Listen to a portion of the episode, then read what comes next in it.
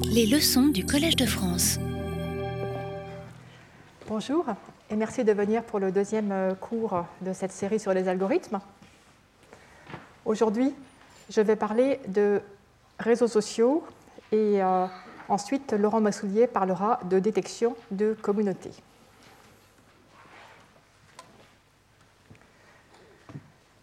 Je vais commencer par vous parler un peu de la toile, comme on dit, c'est-à-dire le web, comme on dit. Ensuite, euh, j'analyserai la structure de la toile, à savoir les degrés. Euh, puis, je parlerai de phénomènes de petits mondes dans les réseaux sociaux.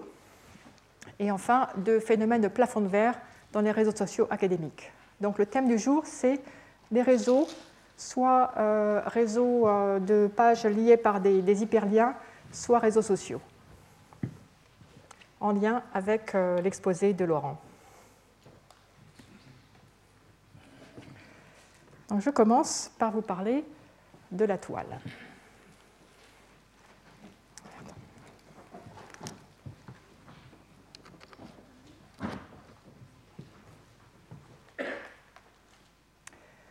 Comment faisait-on autrefois pour trouver une information? On avait des encyclopédies, on avait des dictionnaires. On allait à la bibliothèque, on regardait euh, dans des casiers avec des petites fiches euh, pour trouver la référence des articles ou des livres dont on avait besoin. C'était long, c'était lourd, euh, la plupart des choses étaient rangées dans l'ordre alphabétique. Ou alors, quelquefois, quand on voulait s'y prendre de façon plus, peut-être essayer de mieux organiser, on organisait les bibliothèques ou les librairies par genre, donc en mettant ensemble les sciences de la nature, ensemble les sciences appliquées, etc. Donc cela pouvait permettre quelquefois de trouver l'information plus rapidement ou quelquefois moins rapidement. Ça, c'était autrefois. Et comment faisait-on autrefois pour découvrir une information dont on n'avait aucune idée, dont on ne savait même pas qu'elle existait? Il y avait deux façons essentielles. Euh, l'une, c'était de lire l'encyclopédie ou lire le dictionnaire. Je connais euh, des gens dans la génération de mes grands-parents qui, lorsqu'ils avaient du temps libre, passaient leur temps à lire le dictionnaire, à lire le dictionnaire. Ou alors, les informations nouvelles étaient publiées dans des articles Ensuite, euh, quelquefois, euh, des, explications de ces informations étaient publiées dans des articles de vulgarisation ou dans des livres. Et ensuite, il y avait des professeurs qui pouvaient les enseigner, les présenter à un public, ce qui permettait de diffuser les nouvelles informations, mais c'était toujours selon une structure euh, hiérarchique.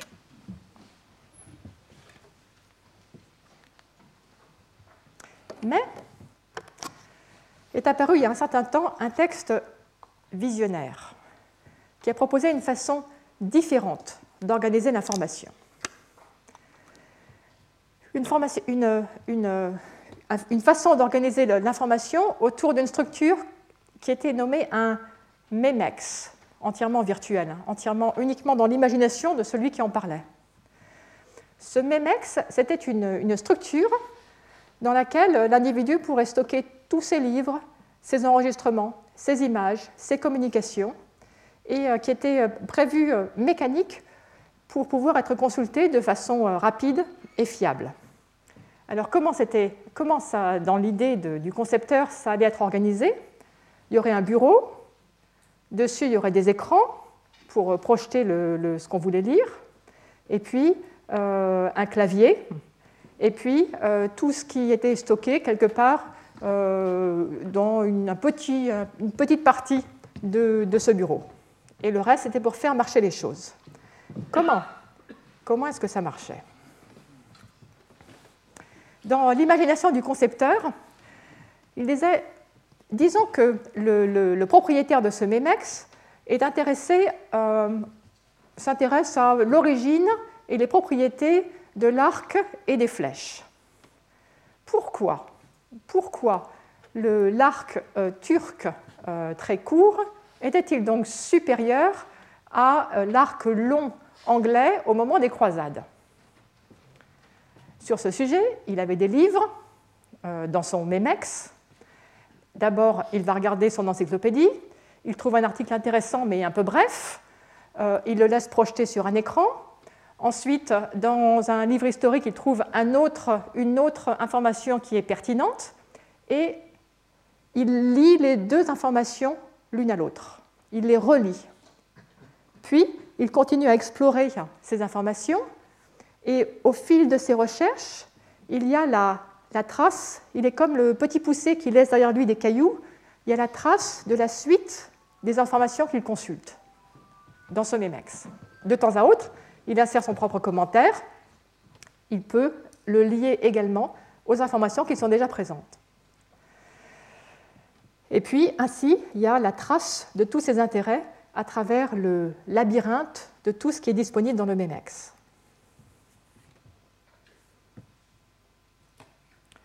Des années plus tard. Des années plus tard, s'il discute avec des amis et euh, il se rappelle euh, de ce sujet sur les Européens et euh, l'arc turc, il peut, dans son Memex, retrouver le début, la tête de, la suite des informations qu'il a suivies, et après, il peut tout simplement suivre à la trace ce qu'il a fait il y a quelques années pour retrouver toutes les informations, grâce à tous les liens qui ont été stockés. Alors ceci devrait vous sembler familier.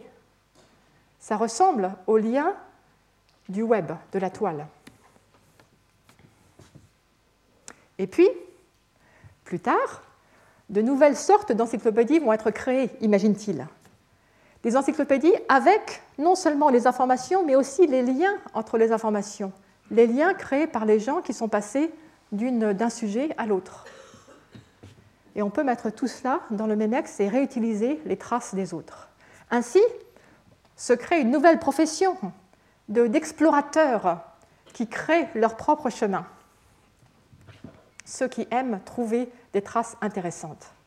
Et ainsi, les maîtres des informations euh, donnent en héritage à leurs successeurs non seulement les informations dont ils ont fait la synthèse ou qu'ils ont découvert, mais aussi tout l'échafaudage qui leur a permis d'arriver à ces synthèses, c'est-à-dire toutes les suites des liens.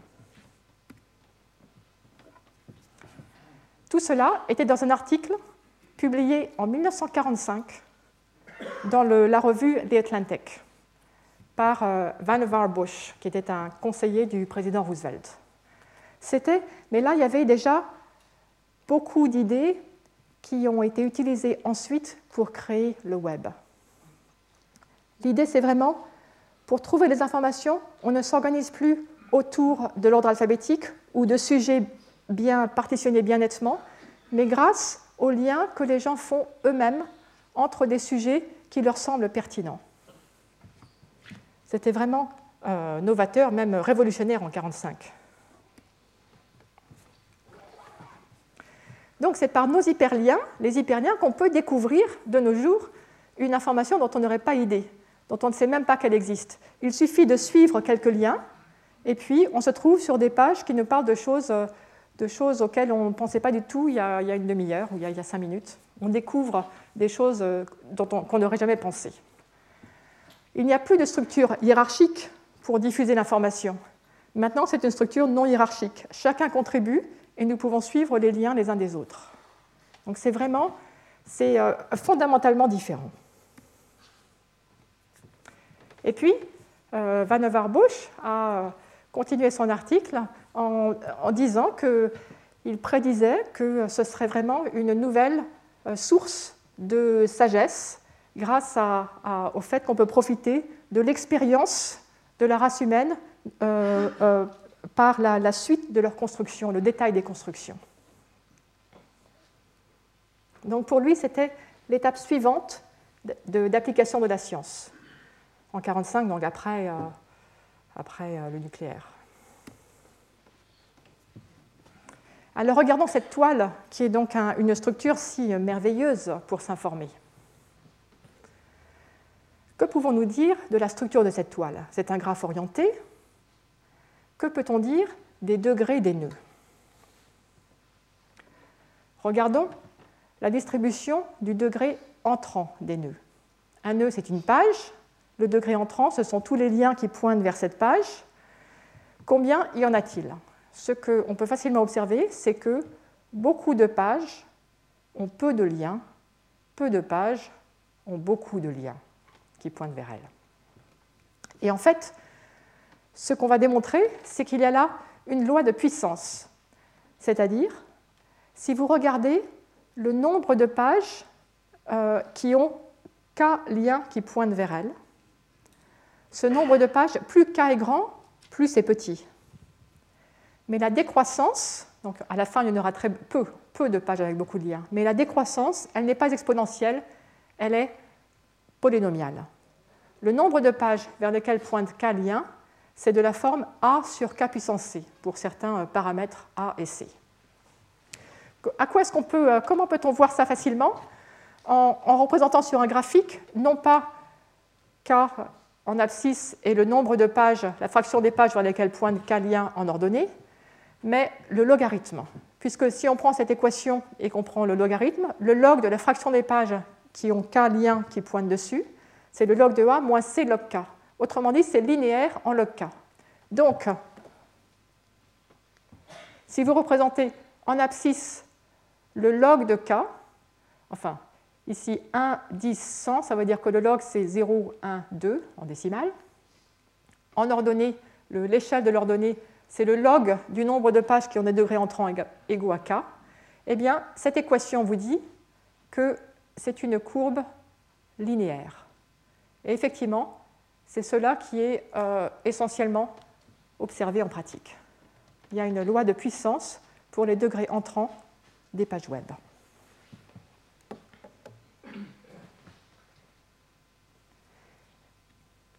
Comment peut-on expliquer une telle distribution? Euh, Lorsque j'ai fait ma leçon inaugurale, je vous ai parlé de l'explorateur du web. Je vous ai dit, pour explorer le web, on a un modèle d'utilisateur pour calculer les popularités des pages. Il part d'une page au hasard, il clique sur un lien au hasard, et puis un autre lien au hasard de la nouvelle page, et ainsi de suite. Et de temps à autre, il fait un saut vers une page au hasard. Ça, c'était pour explorer le web. Voici maintenant un modèle simple pour construire le web. Vous écrivez une nouvelle page. Vers quoi allez-vous mettre des liens? Dans ce modèle simpliste, on va dire, on choisit une page au hasard dans le web et on recopie un de ces liens au hasard. Ou alors de temps à autre, on met juste un lien vers une page au hasard. C'est comme ça qu'on choisit les liens à rajouter sur la page. Donc c'est une proposition de euh, modèle très, très simple. Ce que vous pouvez observer ici, c'est que si vous choisissez une page au hasard et vous recopiez un de ces liens, son lien va arriver vers une autre page, une page voisine. Donc c'est cette page-là qui va être liée. Et ce qu'on voit, c'est que plus une page a de liens entrants, plus elle a de chances d'apparaître. Si une page a 10 liens entrants, ici j'ai dessiné les pages avec... Euh, j'ai dessiné, j'ai recopié un dessin de page avec la taille des nœuds qui, correspond au, degré euh, entrant, plus ou moins. Et donc ici, ce nœud a beaucoup de degrés entrants. Donc si vous choisissez une page au hasard et que vous suivez un lien, vous avez beaucoup de chances d'arriver ici et donc de recopier un lien vers cette page. On va dire que les probabilités de ces deux événements sont P et 1 moins P. Bon, alors ce modèle, ne, clairement, ce n'est pas la réalité. Mais on va voir qu'il suffit à capturer euh, les propriétés, des propriétés importantes, en particulier le degré. Et il est intéressant quand même parce qu'il repose quand même sur une idée qui a un sens. C'est l'idée qu'on recopie les liens. S'il y a beaucoup de personnes qui sont intéressées euh, par une page, donc qui mettent des liens vers cette page, alors nous aussi, on a plus de chances d'être intéressés par cette page. Alors allons-y. Plus une page a de liens vers elle, plus elle en aura. Ce principe a un nom, en français, on dit on ne prête qu'aux riches. On, donne, on rajoute un lien de plus vers cette page, on lui donne un lien si elle a déjà beaucoup de liens. Donc ça renforce, c'est une façon de renforcer les inégalités.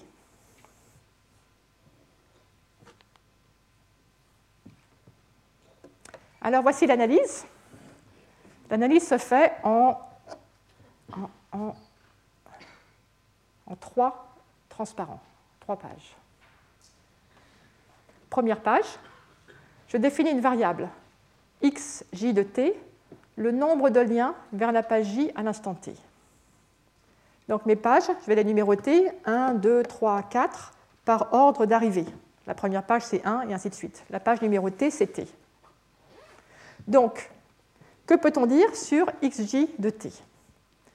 Combien y a-t-il de liens sur une page juste après que je l'ai créée Zéro. Personne ne met de lien dessus. Je suppose qu'il n'y a, pas de, a pas de boucle. Et puis, si vous considérez une page J, comment va changer son nombre de liens entre l'instant t et l'instant t plus 1 D'un instant à l'autre, il y a une nouvelle page qui est arrivée, qui peut-être a rajouté un lien vers J. Donc la valeur de xj à t plus 1, c'est soit la même qu'avant, soit il y en a une en plus. Et quand est-ce qu'il y en a une en plus? Ben, soit, parce que, soit parce que, avec proba p, la nouvelle page a choisi une page au hasard et c'est celle-ci, proba 1 sur t, soit avec proba 1 p, la nouvelle page a suivi un lien, et dans ces cas-là, combien de chances a-t-on d'arriver à la page J? Eh bien, cette page J, elle a combien de liens qui y arrivent? X à des J de T, X de T. Donc, sur les T liens qui existent actuellement, il y en a un en plus à chaque étape, donc au bout de T étapes, ça fait, ça fait T. Il y en a X, X de T qui vous mène à la page J. Donc, la proba, c'est XJ de T sur T. Donc, ça, c'est la formule de récurrence qui permet de suivre l'évolution de XJ de T.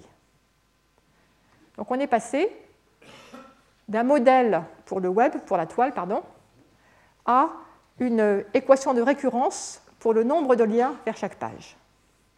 Maintenant, on n'a plus besoin de comprendre le modèle, il suffit de calculer. Calculer. Page 2. Nous avons cette récurrence. Ce calcul se fait en trois étapes ici. D'abord, on va regarder la moyenne. Qu'est-ce qu'on voit? C'est que ici, xj de t plus 1 moins xj de t, c'est 0 ou 1. C'est 0 avec une certaine proba, c'est 1 avec cette proba-là. Donc en moyenne, l'augmentation de xj de t, c'est exactement cette quantité. Voilà. Et là, là, on va faire euh, une petite euh, hypothèse. On va supposer qu'on va faire comme si, comme t est grand, au lieu qu'on ait une évolution discrète, t, t plus 1, t plus 2, etc., on va passer en continu. On va passer en continu parce que dans ces cas-là, le, changement de x de t entre t et t plus 1, en fait, c'est, on a une augmentation toute petite du temps. Donc c'est dt, et donc euh, on va obtenir, ici, xj plus 1 moins xj de t, c'est la dérivée de xj par rapport à t. La dérivée est égale à quoi? 1 moins p fois xj de t sur t, la même formule, sauf que xj de t est remplacé par cette valeur, euh, euh, euh, continue.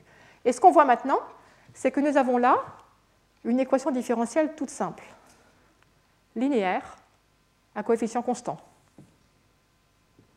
Donc on la résout. Et on obtient une formule pour xj de t. La voici, P sur 1 moins P, T sur J puissance 1 moins P, moins 1. Et là, on va voir émerger la loi de puissance. Donc voici la formule obtenue en résolvant l'équation différentielle. À quelles conditions la page J a-t-elle K liens qui, euh, qui arrivent sur elle? À condition que xj de t, le nombre de liens, soit supérieur ou égal à K. Donc pour savoir, pour savoir si, vous avez, beaucoup de liens euh, euh, vers la page J, vous regardez si ceci est supérieur ou égal à K. Vous résolvez et ça vous donne les pages qui auront un grand degré, les pages qui auront un degré supérieur à K, ce seront les pages numéro 1, 2, 3, 4, jusqu'à J, jusqu'à le J euh, limite qui a cette valeur-ci, le J seuil, T, 1 moins P sur PK, plus 1, puissance moins 1 sur 1 moins P. Et maintenant, si vous observez cela, On va oublier le 1 qui est négligeable lorsque k est grand. Vous observez que c'est à peu près égal à une certaine constante, 1 moins p sur p puissance moins 1 sur 1 moins p, fois multiplié par k puissance moins 1 sur 1 moins p. Et ça, qu'est-ce que c'est? C'est une loi de puissance. Et donc, et donc, ce que nous avons montré, ce que nous avons à peu près démontré, c'est que euh, la distribution des degrés des nœuds dans euh, ce modèle simpliste pour la toile suit une loi de puissance. Et donc, il y aura un nombre significatif de nœuds avec un grand degré. Euh, la décroissance est polynomiale au lieu d'être exponentielle. Donc ça correspond bien, ça correspond bien au schéma, en tout cas qualitativement.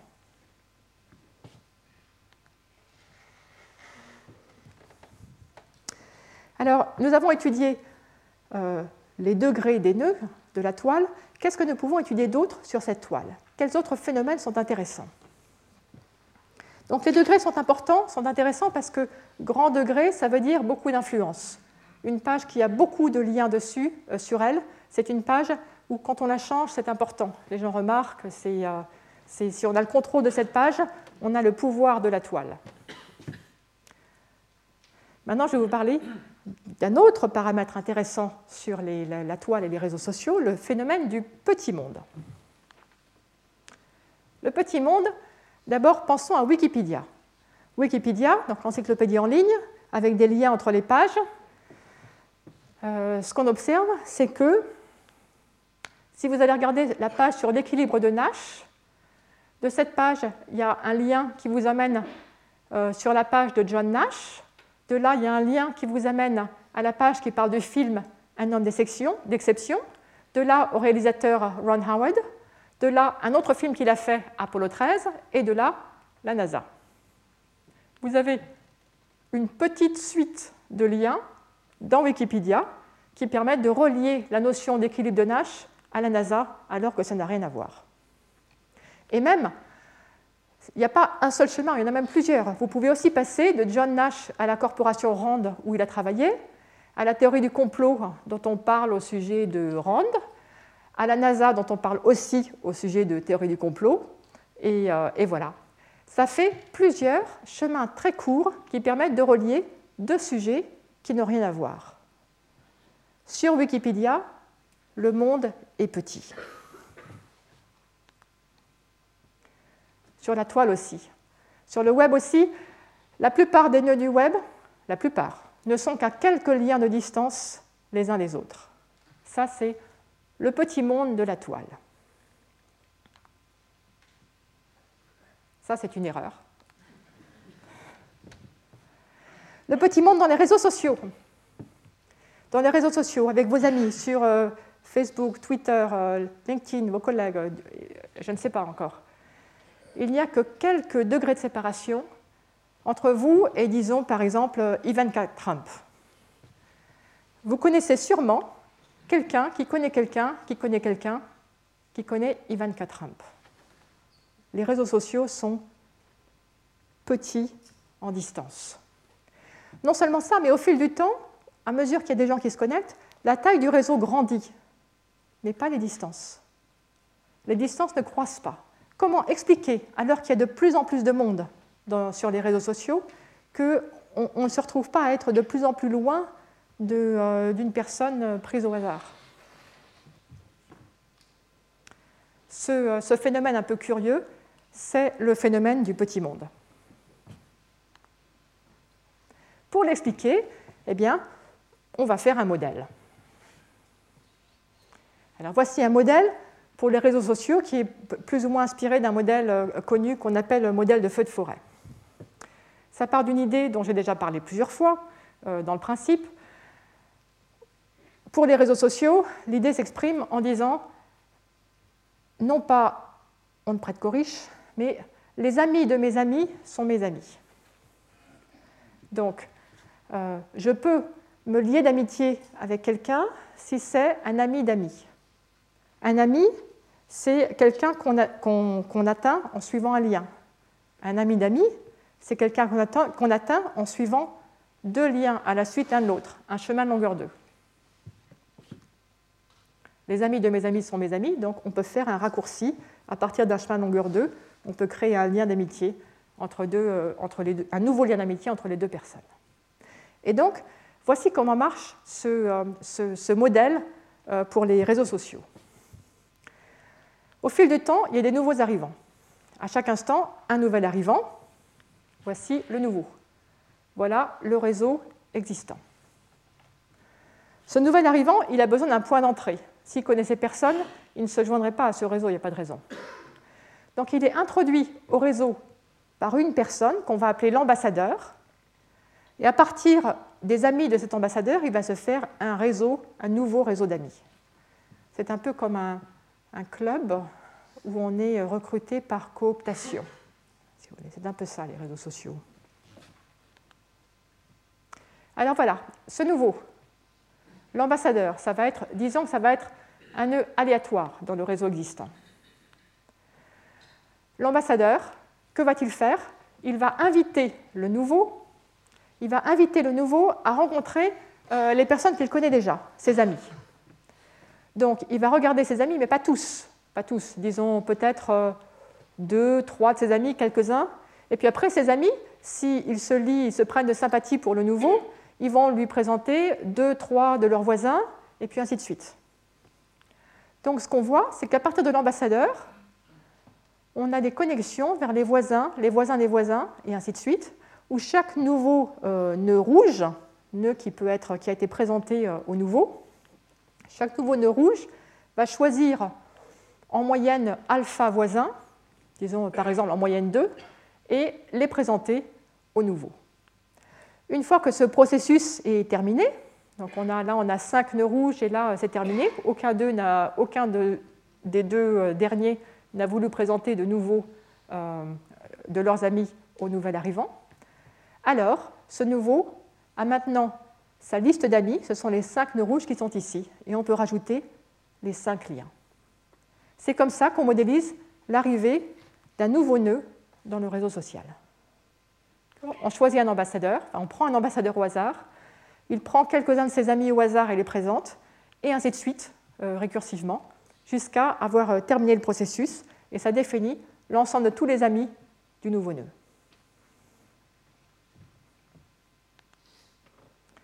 Que peut-on dire de ce réseau? Avec un réseau construit de cette manière, on peut démontrer rigoureusement que si le graphe initial est assez gros, ah oui, je ne vous ai pas dit d'où on partait. Donc il faut partir au minimum d'un seul nœud. Mais si on a un seul sommet au départ, ce n'est pas très fiable. Donc il faut quand même avoir quelques, quelques personnes au départ pour pouvoir démontrer euh, les, euh, les, choses confortablement. Si le graphe initial est assez gros, et si le paramètre alpha, nombre de nouveaux voisins pour faire de la propagation, est suffisamment grand, au-dessus d'un seuil constant, alors, alors même que le réseau grandit au fil du temps, si vous prenez deux sommets du réseau au hasard et que vous regardez leur distance, le nombre de liens qui les séparent, c'est borné. C'est borné par une constante. Donc, les distances ne grandissent pas dans ce réseau.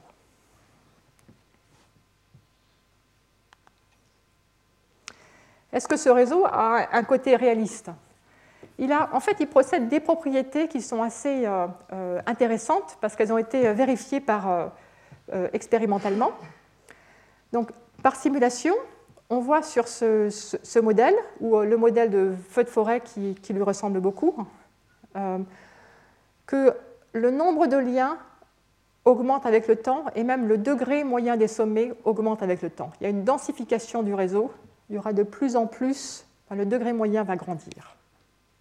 La distribution des degrés suit une loi de puissance, ainsi qu'on le souhaite la distance moyenne entre deux nœuds pris au hasard reste bornée.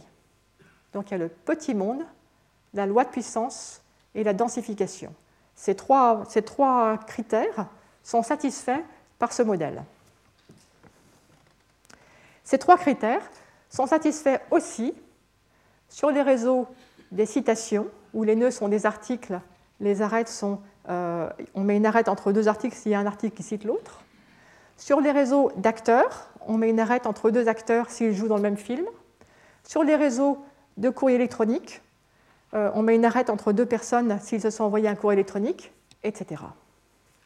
Donc ce sont des, euh, critères qui peuvent permettre de reconnaître si un modèle construit qualitativement la bonne espèce de, euh, réseau. Alors il y a d'autres, propriétés qu'on pourrait étudier, mais celles-ci sont, disons, les plus, évidentes. La distance est une propriété qui est intéressante dans les réseaux sociaux. On veut savoir si on est prêt, si on peut facilement arriver à se connecter à quelqu'un qu'on ne. à, à Event Trump, par exemple.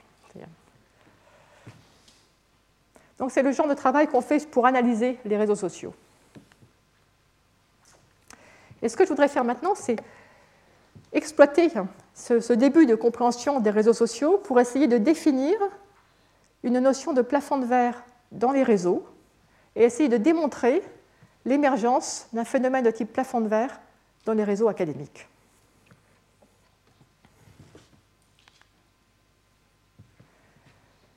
Qu'est-ce que c'est que la notion de plafond de verre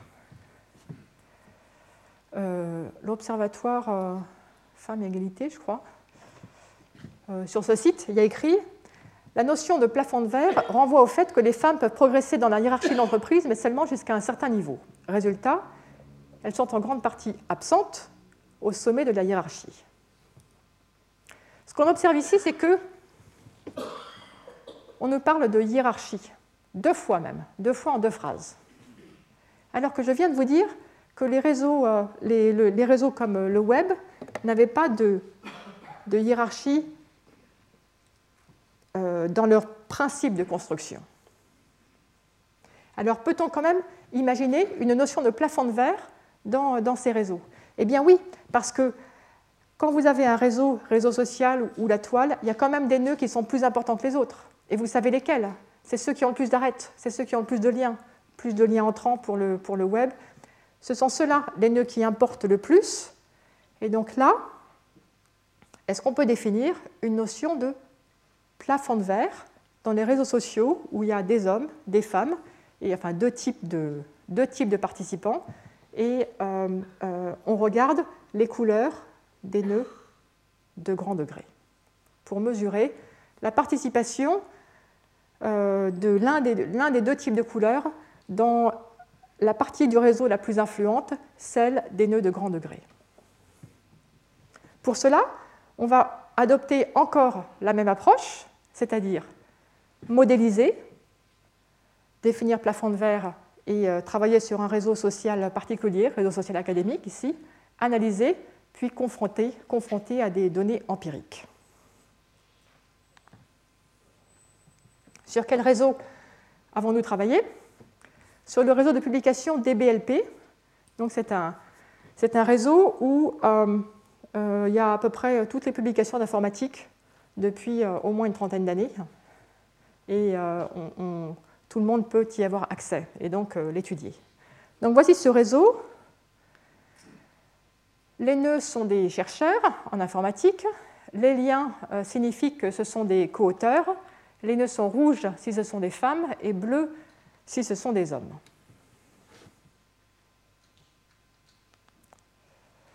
Et puis, de ce réseau, nous allons extraire une sous-partie du réseau, celle des étudiants et de leurs directeurs ou directrices de thèse.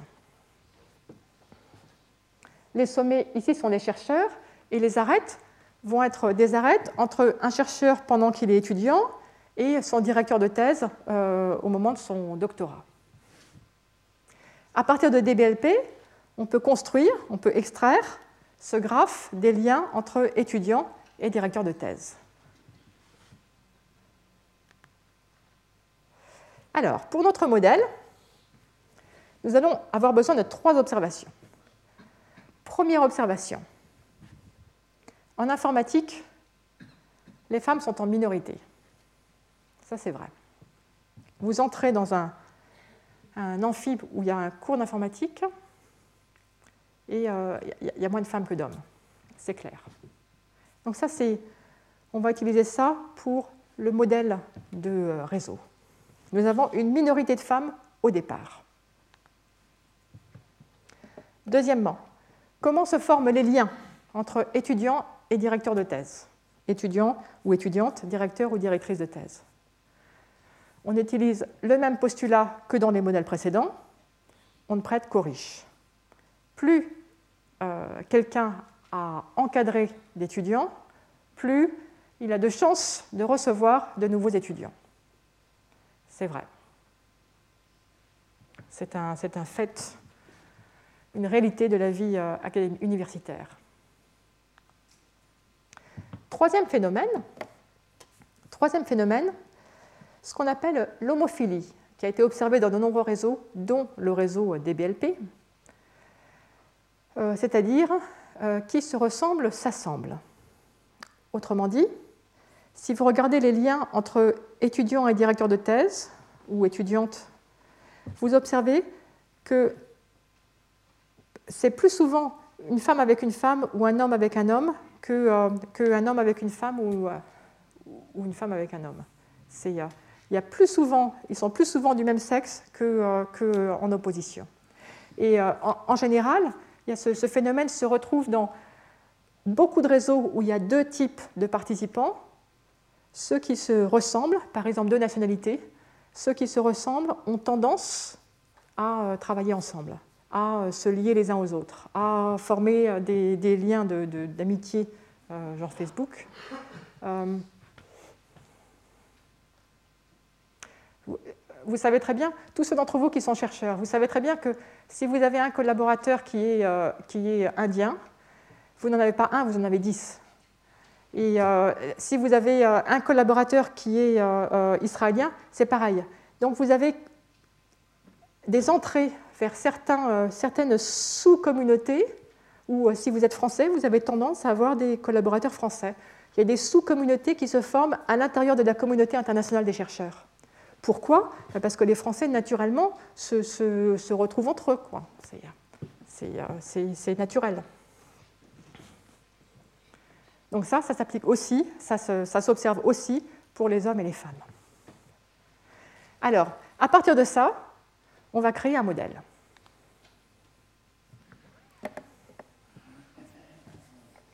Modèle de création de réseau.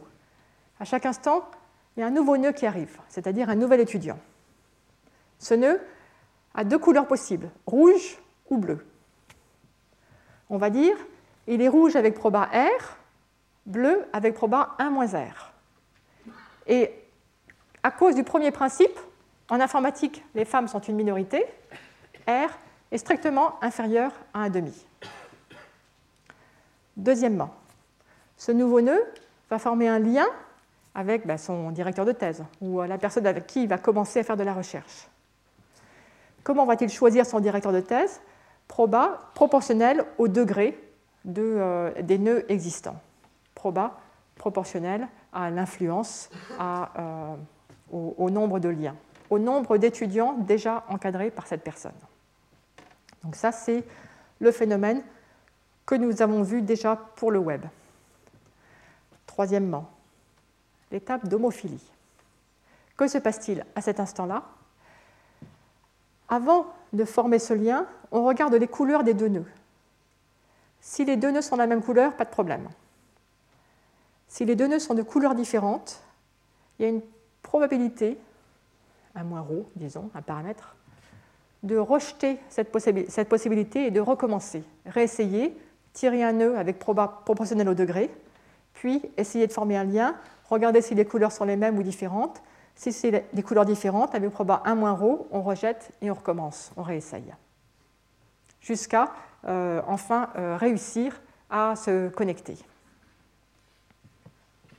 Alors voilà, un modèle de euh, création des liens de réseau social académique qui, utilise trois principes directeurs pour guider la définition. Le fait que les femmes soient en minorité, le fait qu'on ne prête qu'aux riches, qu'on appelle aussi euh, l'attachement préférentiel, et euh, l'homophilie. Alors maintenant, qu'est-ce que c'est que le plafond de verre?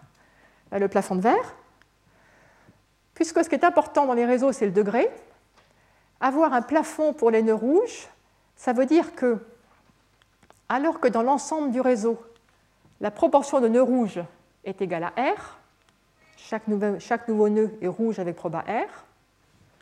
Si on se restreint à regarder les nœuds qui ont degré supérieur ou égal à K, les nœuds rouges parmi ceux-là, leur fraction tend vers 0 lorsque K tend vers l'infini. Lorsque K est très grand, si on regarde les nœuds les plus influents, ce qui correspond au haut de la hiérarchie dans l'entreprise, la fraction des nœuds rouges tend vers 0. Donc, nous avons notre modèle défini mathématiquement, nous avons la notion de plafond de verre définie mathématiquement. Maintenant, il ne reste plus qu'à démontrer qu'avec le phénomène de minorité et d'homophilie et euh, d'attachement préférentiel, on obtient le plafond de verre. Et, euh, et, oui, on peut le démontrer. On peut le démontrer. Je vous fais la preuve en intransparent parce que euh, je voudrais vous montrer un phénomène, une chose intéressante dans cette preuve. On va analyser la somme des degrés des nœuds rouges, déjà pour commencer. Et ce qu'on observe, c'est que x t, donc cette somme des degrés, à l'instant t, si on regarde ce que c'est à l'instant t plus 1, que va-t-il se passer? Il y aura un nouveau nœud qui est peut-être bleu, peut-être rouge il va se connecter à un nœud qui est peut-être bleu, peut-être rouge. Donc il y a une arête qui va être ajoutée, qui sera peut-être bleu-bleu, auquel cas la somme des degrés des nœuds rouges ne change pas, peut-être rouge-rouge, auquel cas ça augmente de 2, et peut-être bleu-rouge, auquel cas euh, ça augmente de 1. Donc vous avez trois possibilités dans cette récurrence, avec les probabilités correspondantes des événements correspondants. Et ce que vous observez, c'est que si vous regardez l'incrément, la façon, le changement de xt, xt plus 1 moins xt, c'est 0, 1 ou 2, avec des probas qui dépendent de xt de façon euh, à peu près linéaire. Et euh, en fait, euh, cette récurrence peut être analysée en utilisant exactement les mêmes techniques que l'épreuve de loi de puissance que j'ai montrée au début du cours. Donc, une méthode en passant par les équations différentielles, deux théorèmes. Et donc, ça permet d'obtenir la formule pour la valeur moyenne du nombre de nœuds rouges. C'est cette courbe ici. Vous voyez que ça tend vers une limite. Et euh, la fraction de nœuds rouges, la, somme des degrés, le degré moyen des nœuds rouges. Et à partir de ça, on peut en tirer la distribution des degrés des nœuds rouges. Alors tout ça, c'est de la moyenne. Bien sûr, il faut passer à une étude des véritables suites. Et donc là, il y a un petit peu de probable derrière.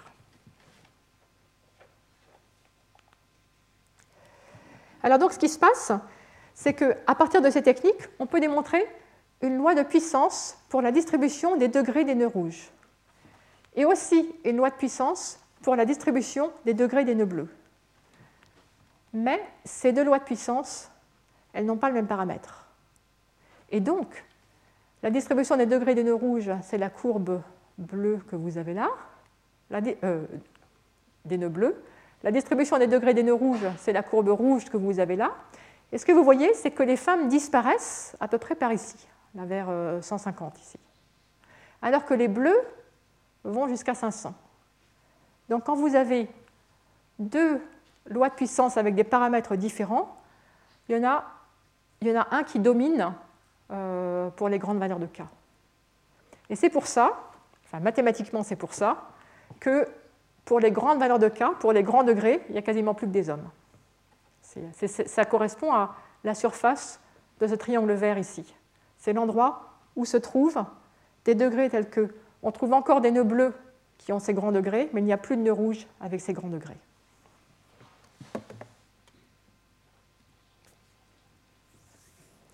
Alors, donc nous avons étudié sur les, réseaux plusieurs modélisations des réseaux et puis euh, quelques phénomènes qui surviennent sur les degrés, sur les distances, euh, sur euh, l'émergence d'un plafond de verre lorsque les nœuds ont deux couleurs.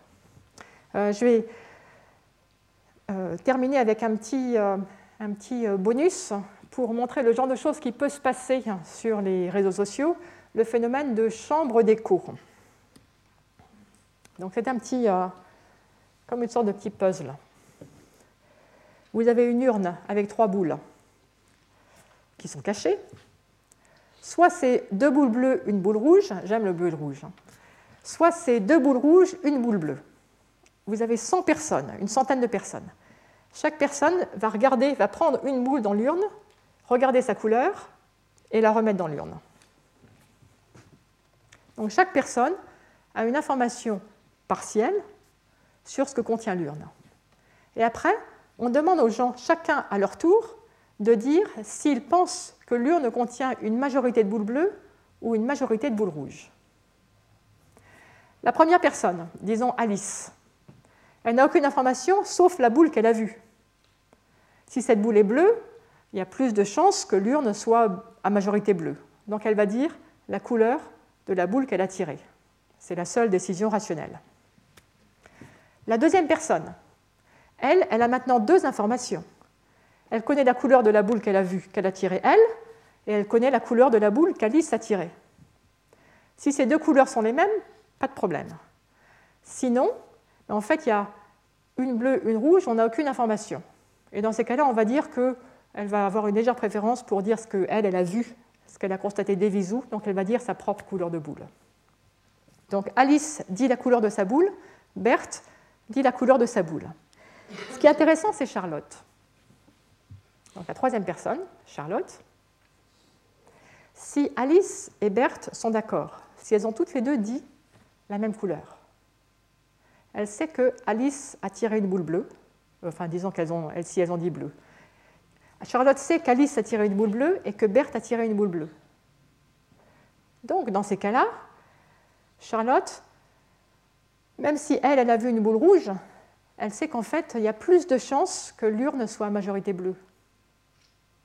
Donc Charlotte, si Alice et Berthe sont d'accord, Charlotte va dire la même chose, indépendamment de la couleur de sa propre boule. Et dans ces cas-là, ben Daniel, pareil. Et euh, Ève, pareil. Et ainsi de suite. Et tout ça, c'est rationnel.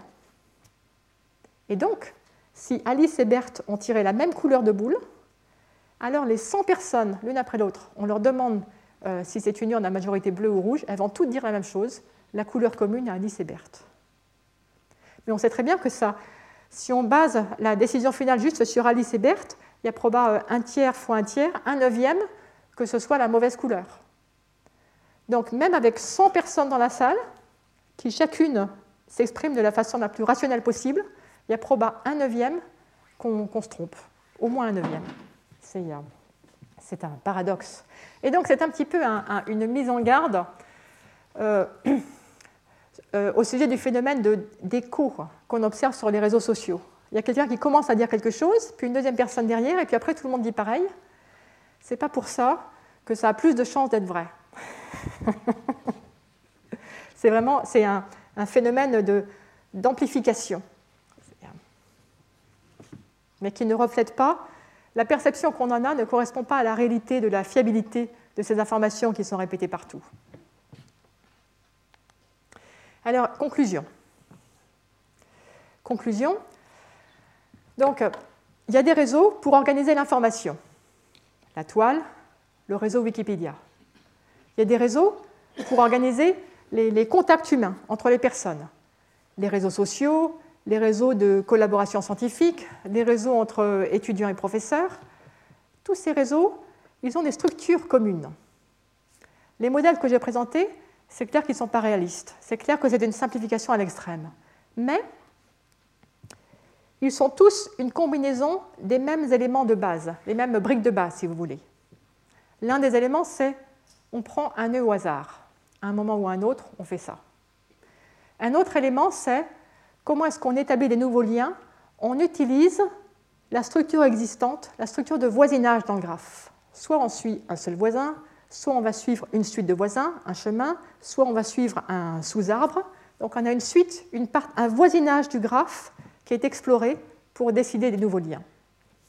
Avec ces deux, ces deux euh, euh, principes de construction, ça suffit pour faire émerger des phénomènes euh, tout à fait complexes dans ces euh, modèles de graphes. Et ce qu'on voit, c'est que les lois de puissance sont omniprésentes dans toutes les analyses de ces, de ces réseaux.